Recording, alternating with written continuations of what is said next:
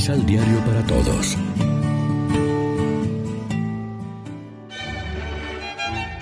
Proclamación del Santo Evangelio de nuestro Señor Jesucristo, según San Lucas. María dijo entonces, Celebra todo mi ser la grandeza del Señor, y mi espíritu se alegra en el Dios que me salva, porque quiso mirar la condición humilde de su esclava, y en adelante los hombres dirán que soy feliz. En verdad el Todopoderoso hizo grandes cosas para mí. Reconozcan qué santo es su nombre. Que sus favores alcanzan a todos los que le temen y prosiguen en sus hijos.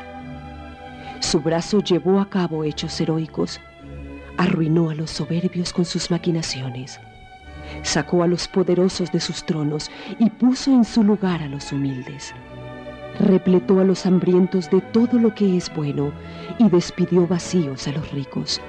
De la mano tomó a Israel, su siervo, demostrándole así su misericordia. Esta fue la promesa que ofreció a nuestros padres y que reservaba a Abraham y a sus descendientes para siempre. María se quedó cerca de tres meses con Isabel y después volvió a su casa. Lección Divina. Amigos, ¿qué tal? Hoy es miércoles 22 de diciembre y a esta hora, como siempre, nos alimentamos con el pan de la palabra. Ana, la madre del profeta Samuel, vuelve al santuario de Silo para dar gracias a Dios por el hijo con que atendió sus ruegos y su esterilidad anteriores. Después de consagrar su pequeño Samuel al Señor, prorrumpe en un cántico al que hace eco el himno de bendición de María, la esclava del Señor. Es su espléndido Magnífica que leemos hoy como Evangelio, en el que resuenan muchos ecos bíblicos cantando la grandeza de Dios y su predilección por los pobres y desvalidos. No podía faltar este himno en el Adviento y en labios de la que es por sí misma Adviento, la figura más excelsa de la espera, María de Nazaret. La enorme riqueza del Magnificat, la enorme riqueza del Magnificat excede nuestro espacio y requiere largos silencios de meditación personal.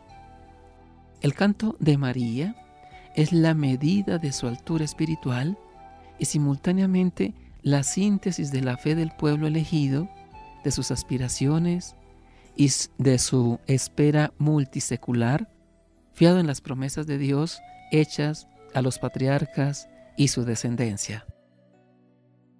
Hay que leer el Magnífica también desde la fe pascual de la primitiva comunidad cristiana que se expresa por boca de María. El evangelista Lucas pone en labios de la Virgen Nazarena un canto de liberación mesiánica que gracias a Cristo revoluciona el viejo orden establecido. Los pobres y olvidados, los humildes y los hambrientos, pasan a ser, en el orden nuevo, los protagonistas de la historia de Dios, que los prefiere a los soberbios, a los poderosos y a los ricos de este mundo. En las palabras del Magnífica de María se escucha como trasfondo el rumor de los siglos, el murmullo de la comunidad redimida, la alegría y esperanza de los pobres, el asombro agradecido de los liberados por Cristo. Reflexionemos. Estamos en condición para, desde la experiencia de fe, dar gracias a Dios por sus obras a favor nuestro. Nos sentimos parte de esa gente humilde que, alaba a Dios por sus obras. Oremos juntos. Oh misterio que solo la fe alcanza, María es nuevo templo de la gloria, rocío matinal, nube que pasa, luz nueva en su presencia misteriosa.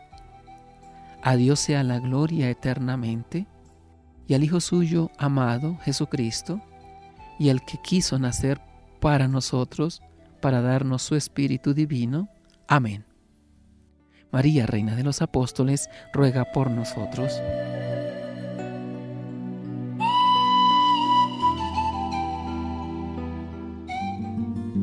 Complementa los ocho pasos de la Alexio Divina adquiriendo el emisal Pan de la Palabra en Librería San Pablo o distribuidores. Más información www.sanpablo.co